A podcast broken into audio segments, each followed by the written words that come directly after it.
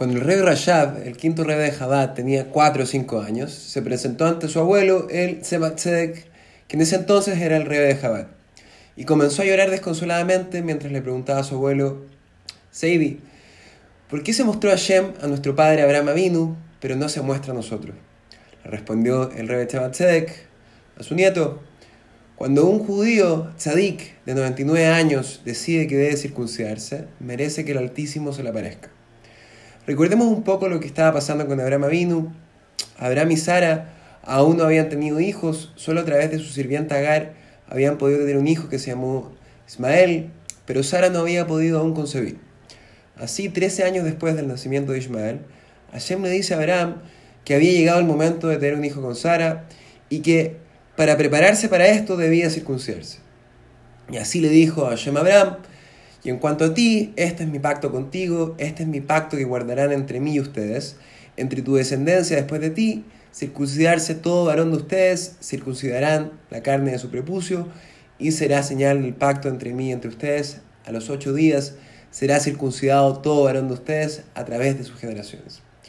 Lo que tenemos que entender es que la mitzvah de Milad, la mitzvah de la circuncisión, tiene evidentemente una dimensión física, que es la de remover la olá, esta capa impura del prepucio que limita la sensibilidad de la piel. Pero adicionalmente, esta mitzvah tiene una dimensión eminentemente espiritual, ya que espiritualmente hablando, la circuncisión es la eliminación del prepucio del corazón, esta capa de apatía y de arrogancia que obstruye nuestra verdadera conexión con Hashem.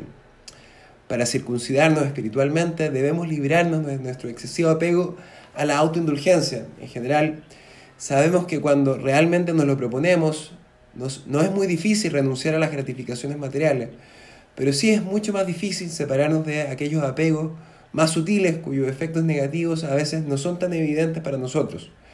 Por eso Hashem nos dice, miren, cumplen esta mitzvah física de Milá, hagan la pega, cumplen la mitzvot, y yo me comprometo a completar por ustedes el proceso de circuncisión espiritual, de remover todo este colesterol espiritual que venimos acumulando y que no nos permite ver las cosas en perspectiva. La circuncisión es la única mitzvah o el único mandamiento que está sellado en nuestra carne física.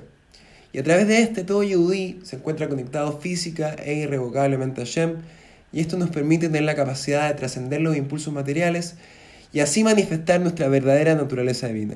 Shabbat Shalom Mevorach, todo lo mejor.